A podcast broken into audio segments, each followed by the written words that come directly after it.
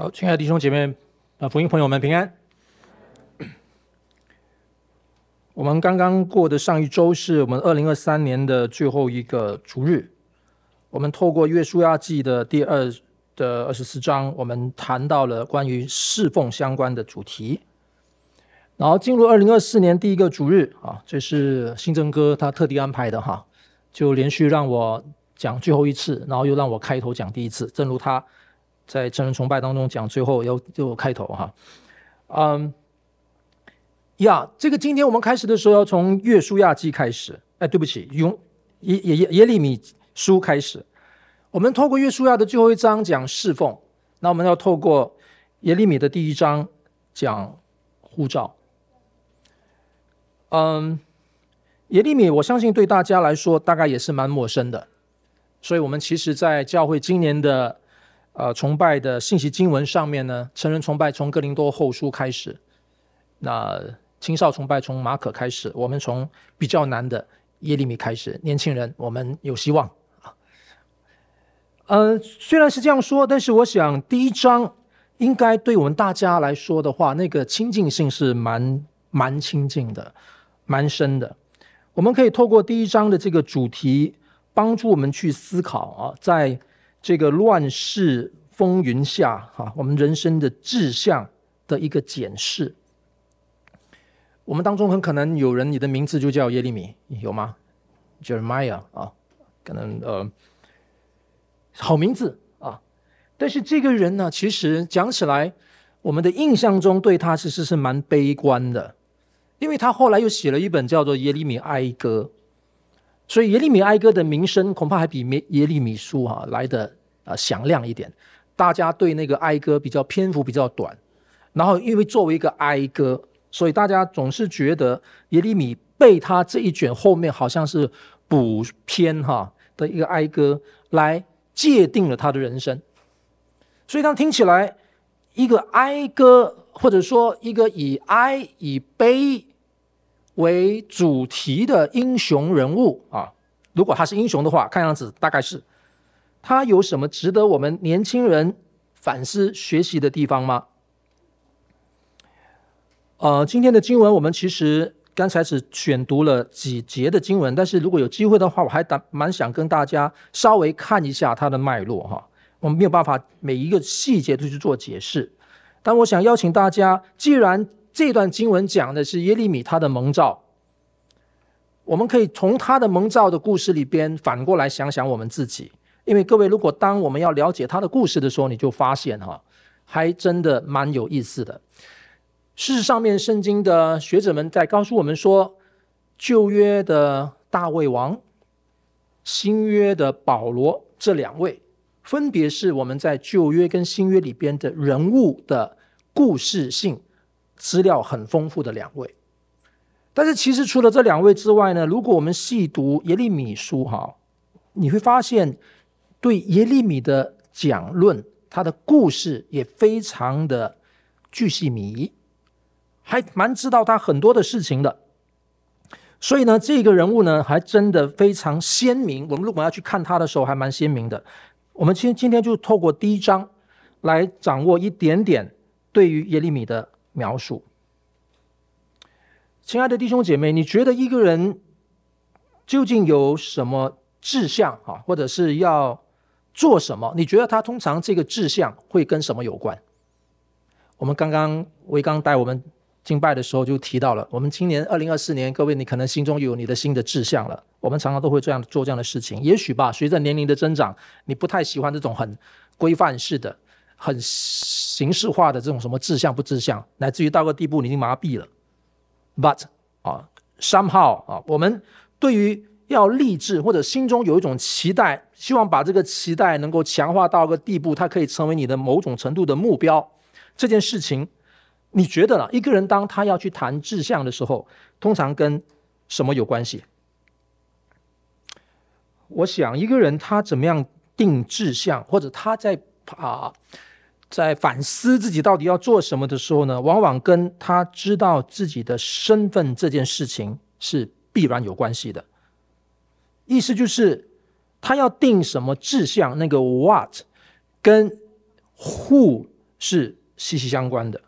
你发现，当他更知道他 who who am I 我是谁的时候，他就更知道我要做什么事情。是透过 who 来带出那个 what 啊，就是你意识到你自己既有的或者你渴望的身份，这个会导出了你的做事的方向，或者是引发你做事的动力。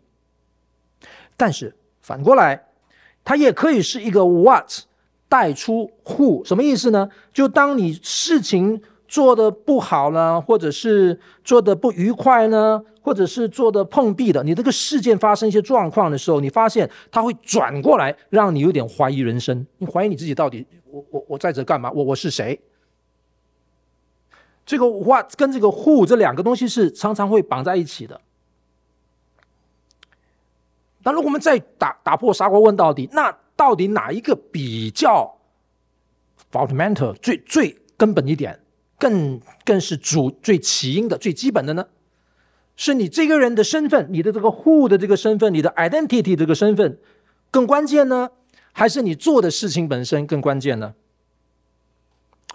各位，我相信大概你可以猜得出来啊。我们从福音信仰的角度来看，我们回到耶利米书的第一章。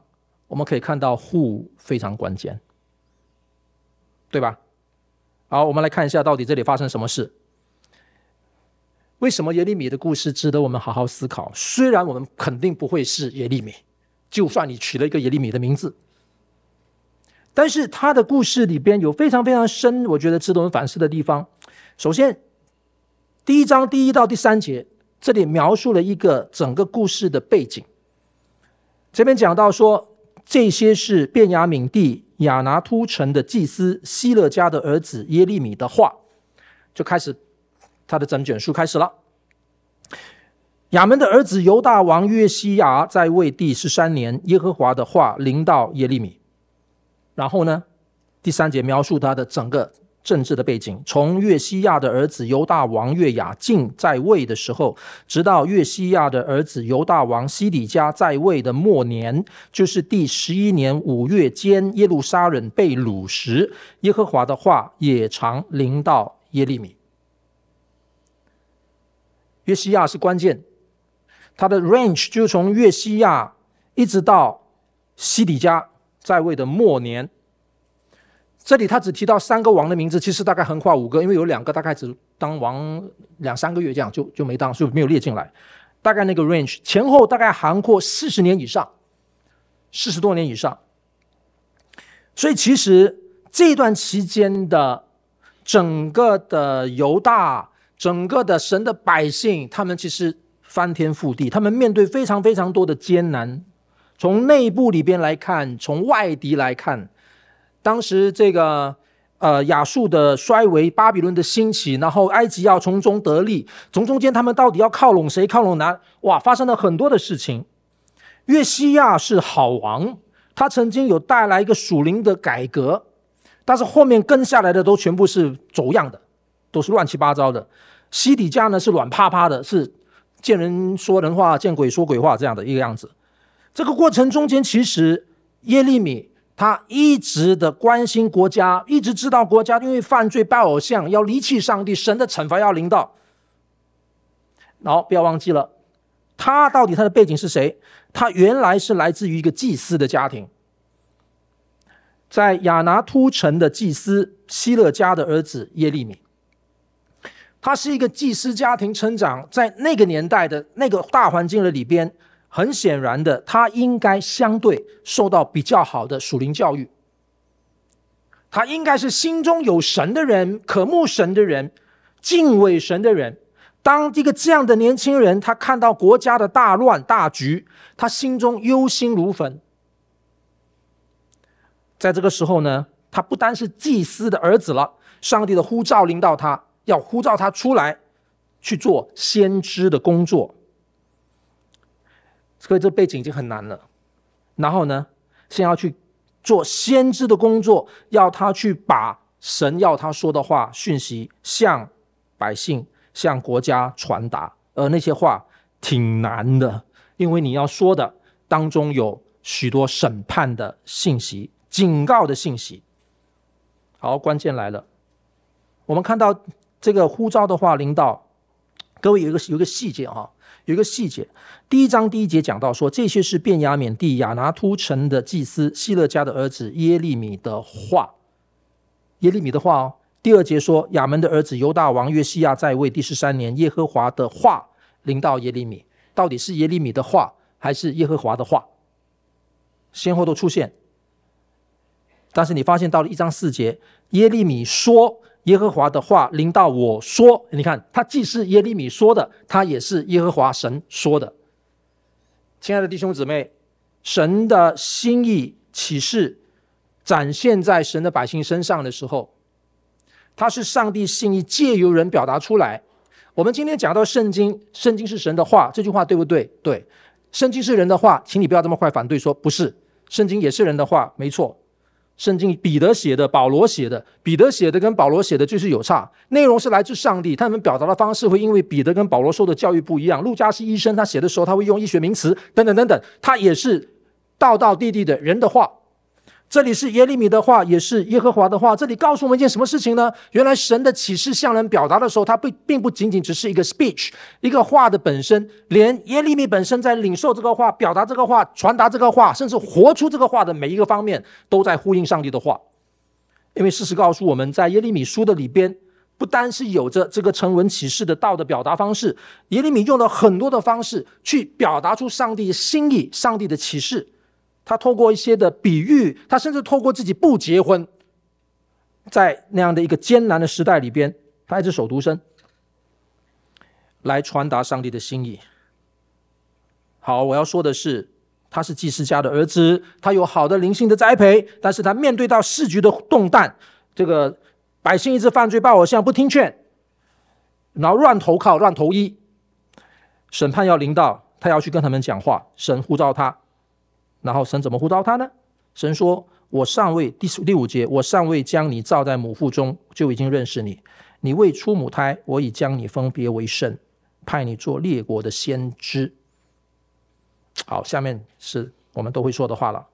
我耶利米说：“啊，主耶和华，看呐，我不知道怎么说呢，因为我年轻。呃，我在读的是和修版的哈，我不知道怎么怎么说呢。”我年轻，耶和华对我说：“不要说我年轻啊！”各位，我今天的题目就直接用经文哈，不要说我年轻，因为我差遣你到谁那里去，你都要去；我吩咐你说什么话，你都要说。你不要怕他们，因为我与你同在，要拯救你。这是耶和华神说的。各位，你猜啊？解经家是在在在揣摩哈。你猜，当上帝的呼召临到耶利米的时候，请他去做这件又大又难的事。各位，这是真的又大又难的事啊！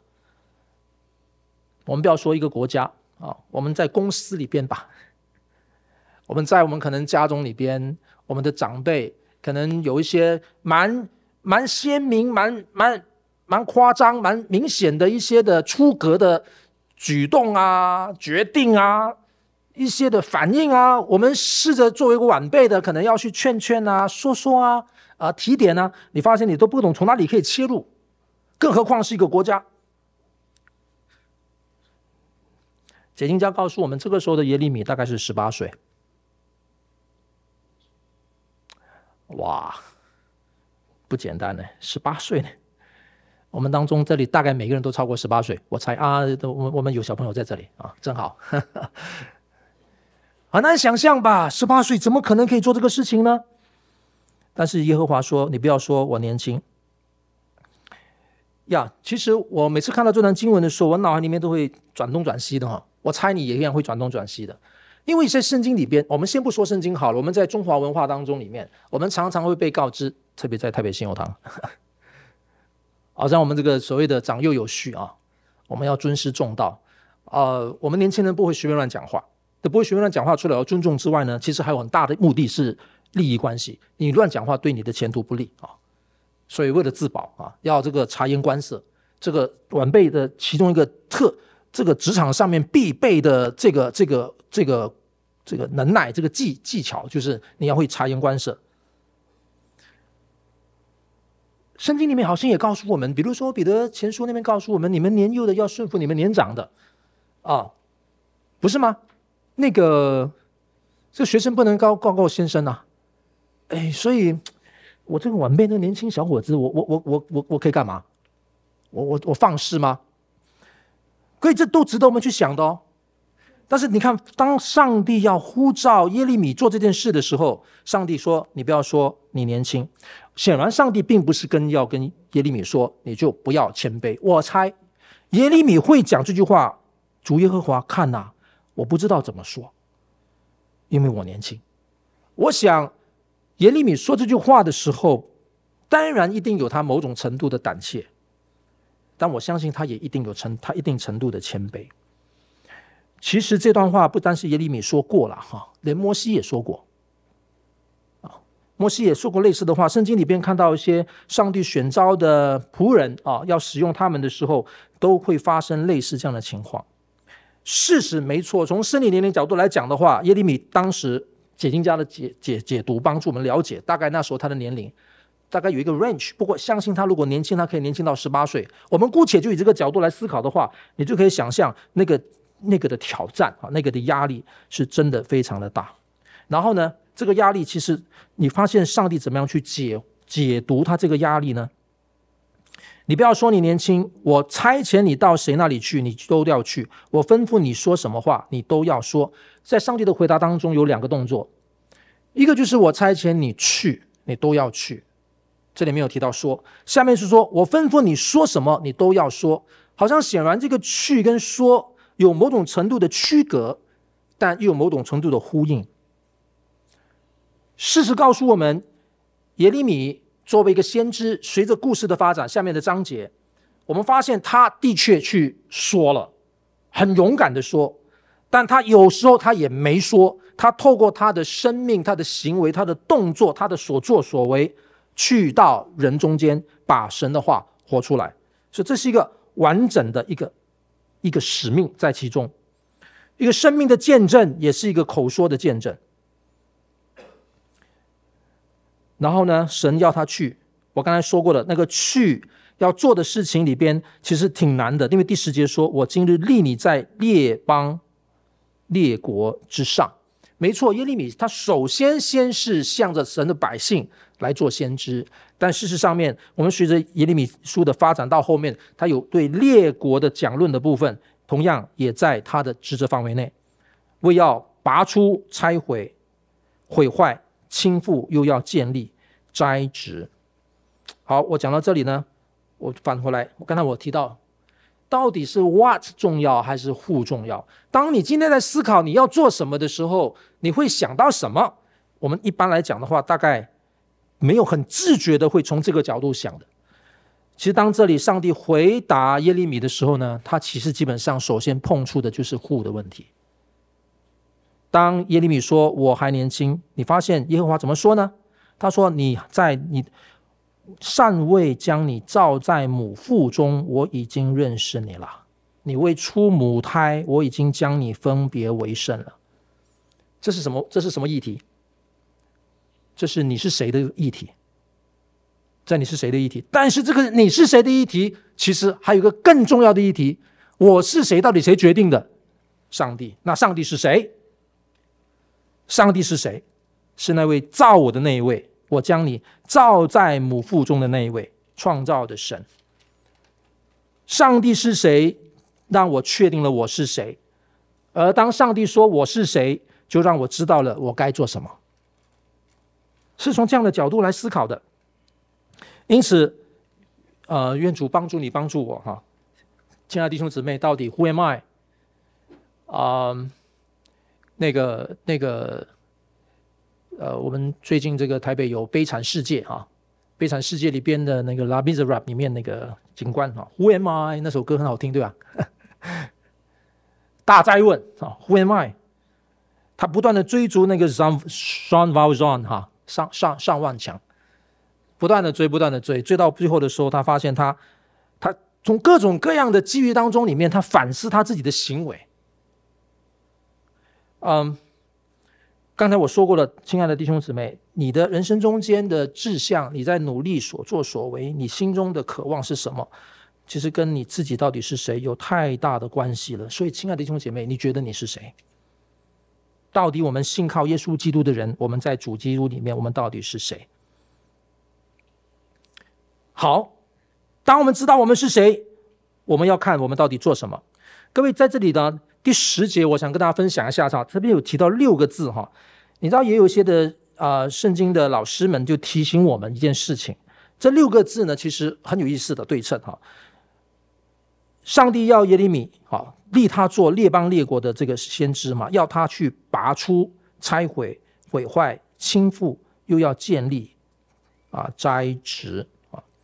那有解经家说呢，其实他们相信这六个当中的中间两个，很有可能是编辑者呢后来加上去的，表示说在他本来的那个文字上面，他是提了四个东西。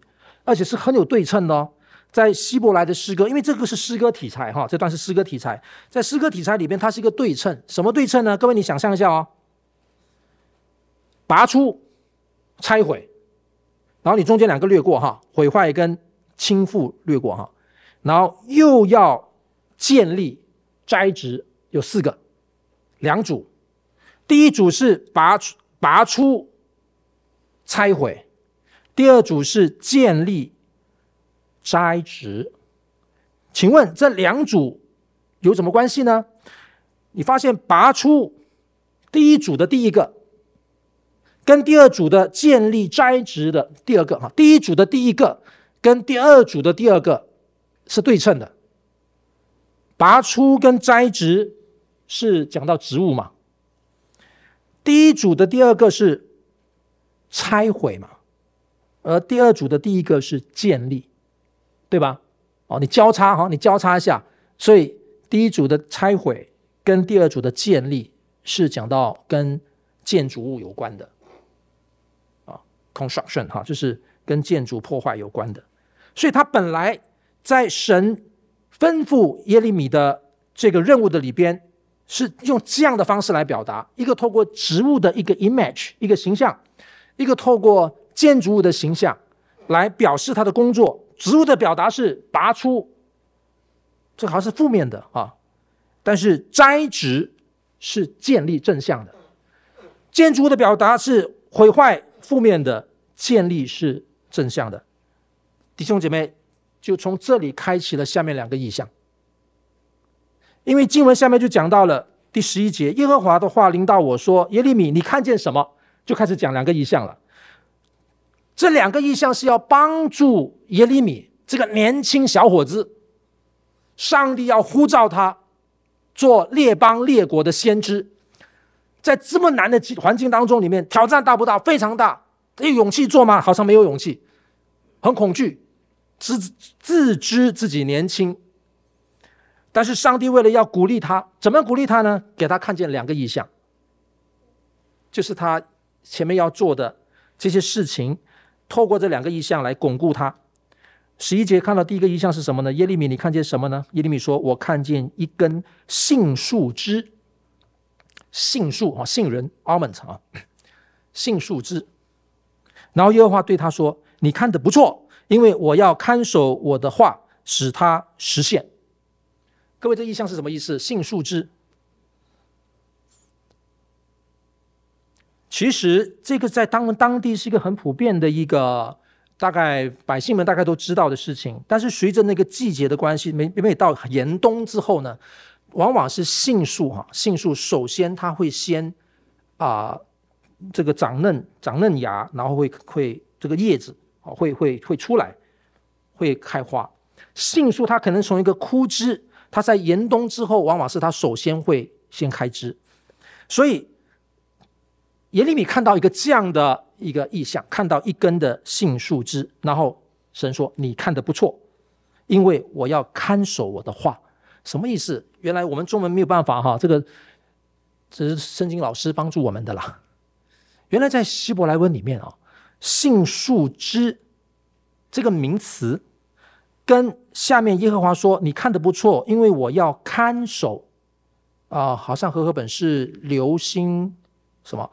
留心，哎，守护吗？啊，我的话啊，和修本的“看守”这个字，它在希伯来文来文字里面太靠近了，太靠近那两个字的写法、拼法几乎完全一样，连发音都完全一样啊！我我没有办法发得很准确啊。一个叫做 Shawcat，一个叫做 Shawcat，就是它的音可能窄一点点，窄一点点。它这里有点是那个那个那个 word plays，就 word word play，就是他玩玩那个文字游戏。他在呼应什么意思呢？耶利米啊，我呼召你要做的事情是我吩咐你做的哦。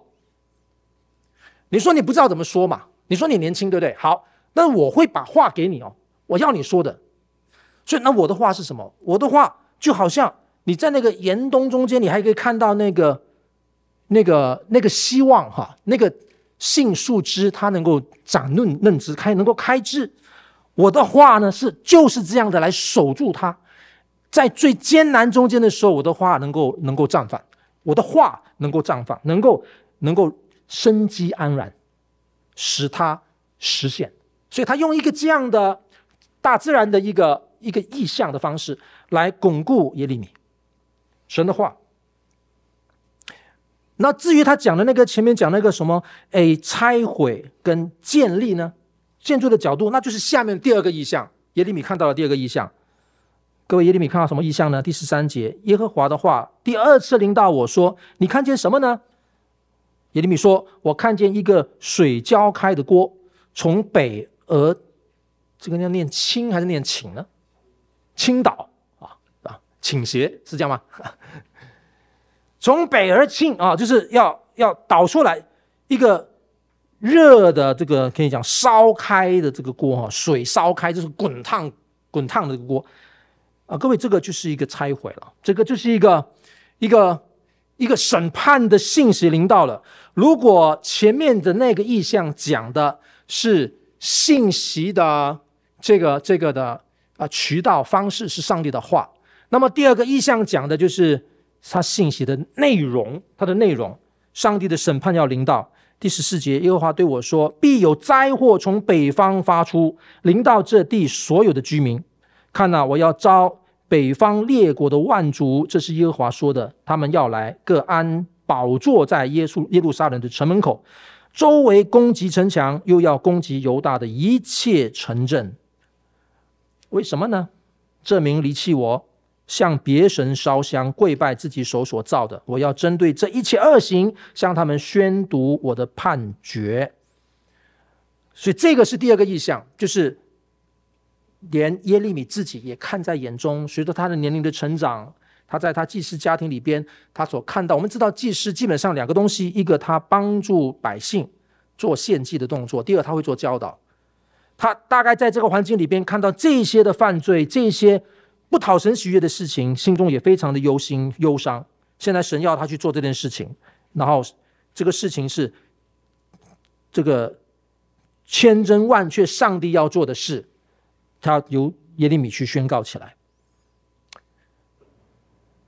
这是耶利米的蒙召的内容，这是他在神面前领受的工作，乃至于第十六啊十七节，所以。神说：“你当束腰起来，我将所吩咐你的一切话都告诉你，不要因他们惊慌，免得我使你在他们面前惊慌。看呐，这是我讲题的下面那一句：我今日使你成为坚城铁柱铜墙，对抗全地和犹大的君王、官长、祭司，并这地的百姓。他们会攻击你，却不能胜过你。先跟你说，没有坦途。”不会一帆风顺，是的，他们一定攻击你，但是不能胜过你，因为我与你同在，要拯救你。这是耶和华说的。弟兄姊妹，我们镜头一转，如果耶耶利米蒙召是十八岁，哇，上帝在这里对他的勉励，他看到的这两个意象所带来的成果，就是我们后来的读者所懂的故事的结局。他还真的四十几年以上。忠心耿耿，吃尽苦头，为神做那列国列邦的先知，不叫人小看他年轻，勇敢的传讲神的话，而且他自己本身不单是那个发出预言的、提出警告的，他在其中也不不时不时的带出他的安慰。我们读耶利米书后面读下去就会读到。读到他的安慰，读到神的应许，因为这里有讲到的是栽植，这里有讲到的是建立，这些信息他也传，但是因为他也传了审判的信息，他吃尽了很多苦头，包含像西底家，后来不喜欢他的这个这个的言论，不要投靠埃及，不要投靠那个兵马，那个王忠言逆耳，不想听，对付他。还把他的写下的这个他的语录，把它拿起来烧了，用刀切。他面对很多的挑战，很多的困难，处处碰壁，但是他始终忠心的做上帝所吩咐他的事情。耶利米书的第一章是非常有意思的一章圣经，开启我们对耶利米的了解。我讲到这里呢，我想就收起来哈，弟兄姐妹，我再说过了，我们不是我们每个人。上帝不会要你都当耶利米啊，但是肯定一件事情，在这里的信息是对你跟我都有用的。什么意思呢？神对我们每个人一定有他的心意，他对耶利米有这样的心意，他可能对不同的人有不同的心意。至终的心意当然是要服侍神，要荣耀神，要服侍神，要帮助人。我想离不开这个。而当我们要去做这个事的时候，不是我们自己的啊、自我判断啊，或者说我们自己的条件啊来做一切的呃判准，而是我们回到神的面前来听神怎么说。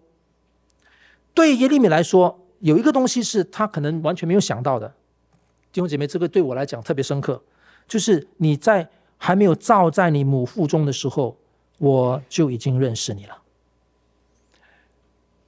我。邀请在座的每一位弟兄姐妹，不要把这个想成只有是耶利米的经历。你能够问到你内心深处去，你觉得上帝对你也是这样吗？你还没有被造在母腹中的时候，我们用我们今天最基本的用语的时候，你根本都还没有成型的时候，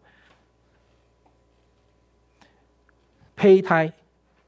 卵子还没有结合的时候，还没有你的时候，神就认识了你。然后你未出母胎，我已经将你分别为圣。我再说一次，分别为圣不是只有属于耶利米的。亲爱的弟兄姊妹，你相信你本身就是在神的眼中，也在他的作为中把你分别为圣出来了吗？只不过分别为圣对耶利米来讲是派你做列国的先知，但是你我。上帝把我们在母腹还没出来的时候分别为圣，派我们上面得得得得得，好，下面填充。弟兄姐妹，对你来讲那是什么？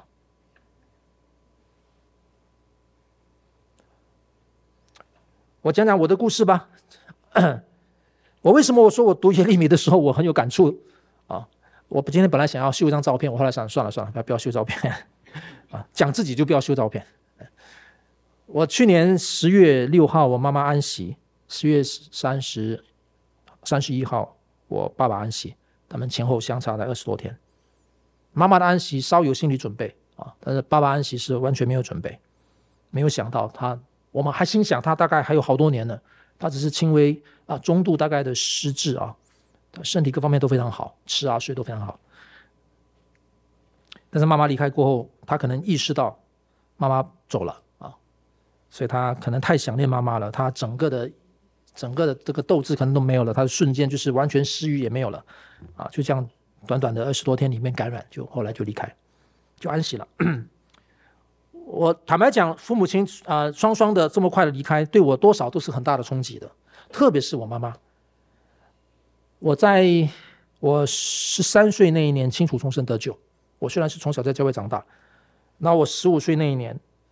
我就很清楚，就立志，我这一生就是要服侍神。就是我在一个台湾是青宣大会嘛，我在我家乡马来西亚的那个他们叫呃呃这个三邦沙文沙退休会，在婆婆罗洲岛上面有三个地方的三个国家啊组成的一个年轻人的，从国高中生一直到大学生到社会青年的退休会。我在那个退休会上面，我就非常清楚的立志走到台前去。就说神，这一生我不知道我到底会是什么身份，但是我就是要服侍你。如果你要用我的话，我把你奉奉献给你。为什么会那是我国呃十五岁的时候我做这样的决志祷告呢？就因为，就因为我知道了，原来我根本都不不应该存在的。我本来说我要秀我的照片，我的原生家庭的照片给大家看哈，因为我有我父母亲有五个兄弟姐妹，那我是老幺，我的最大是大姐，然后到我的大哥，到我二哥，然后到我二姐，对，大姐、大哥、二哥、二姐，所以是两个好字，谁都懂嘛。我父我父母亲也是很传统的华人家庭啊，两个好字，所以呢很简单。当我的二姐就是老四出生以后呢，我妈妈当时就做了结扎手术。Theoretically，理论上是没有我的，是没有我的。结果我来了，结果我今天站在你们面前了。我在我大概国中二一大概二年级初还是一年级吧，一年级底。下我就跟妈妈聊天的时候聊到这一段话，其实我跟我妈关系非常的棒，我是家中老幺，我在乡村长大，妈妈每天就是忙忙活，我是那个永远是等妈妈吃晚餐的那一位。我们大概没有办法全家一起吃晚餐，妈妈忙上忙下的，大大家都都吃饱了，妈妈忙完了之后要来吃晚餐的时候，我是那个陪在旁边，非常贴心的，跟她关系非常好的。然后妈妈是个非常爱主的姊妹，她书读不多，没有读过书，对不起。她没有读过书，自学，用手抄圣经，点一个烛光，帮别人洗完衣服，手指都洗的差不多都要破了。晚上要为了预备那个主日学，他就翻开书，一字一字的抄。我在旁边陪他。这是我妈妈。等到我知道了啊，原来是这样哦。我发现我跟我妈非常爱我呢。我不是那个没有被期待的，本来是没有被期待的嘛，都结扎了嘛，还有期待什么？结果我来了，我这个多余的、意外的来的，我感觉我妈妈特爱我，我感觉这是上帝要我来的，所以我十五岁那年二话不说，我准备好了，退休还没有到，我准备好了，管他是哪一个讲员，管他用什么经文，管他讲什么预证，我就是要上去了。弟兄姊妹，那是啊，一九多少年了？呀，我当然。我在说，我不是耶利米，我没有面对国家的挑战，我没有面对到像耶利米这么严峻的哇，要去宣告向长辈宣告这种审判这种比较这么沉重的信息，我没有。但是我有一件事情，我想是耶利米的信息里边恐怕可以跟我们说话的吧。不管我们是什么身份，不管我们从事的是什么职业，不管我们可能会做什么事情，又不管你心中可能喜好是什么。有没有可能在这一切的一切中间，我们至终还是可以像耶利米这样说哈？到头来，我们是可以听到神的话，并且我们的生命也可以是神的话，传达神的话，传达神的意思。我们口上所说的，我们所做的是能够帮助人。可能他们被警告、被提醒，因着我们的存在的关系，他们意识到罪对他们的轻视；因为我们的存在，他们可能意识到一些不好的关系对他们生命所带来的荼毒；因着我们的关系，他们可能看见了一些希望；因着我们的关系，他们或多或少经验到福音的好处。我们有一个这样的心思，哪怕我们在职场上上面，我们任何的位置都好，但是求主给我们这样的心智。而这样的心智所可能带来的服事的果效，绝对不会因为我们年轻而受损。各位，你知道吗？不单是耶利米十八岁蒙召，在教会历史当中啊，如果你想起来的，我举个例子，加尔文，我们台台北新友堂长老会，加尔文是不是我们很崇拜的呢？我崇拜是不是说崇拜上帝那种崇拜？就蛮敬仰的，他是上帝重用的仆人。加尔文写下他的基督教要义的时候，他才二十四岁，哎。哎，我们这边中间有很多二十四岁的吧？当然，我们说时代不一样，但就算是再不一样的话，生理年龄在一个社会中间所可能代表的蕴含的意思，还是有某种程度的呼应的。你跟我都知道，戴德生来中国传福音的时候年纪轻轻，哎，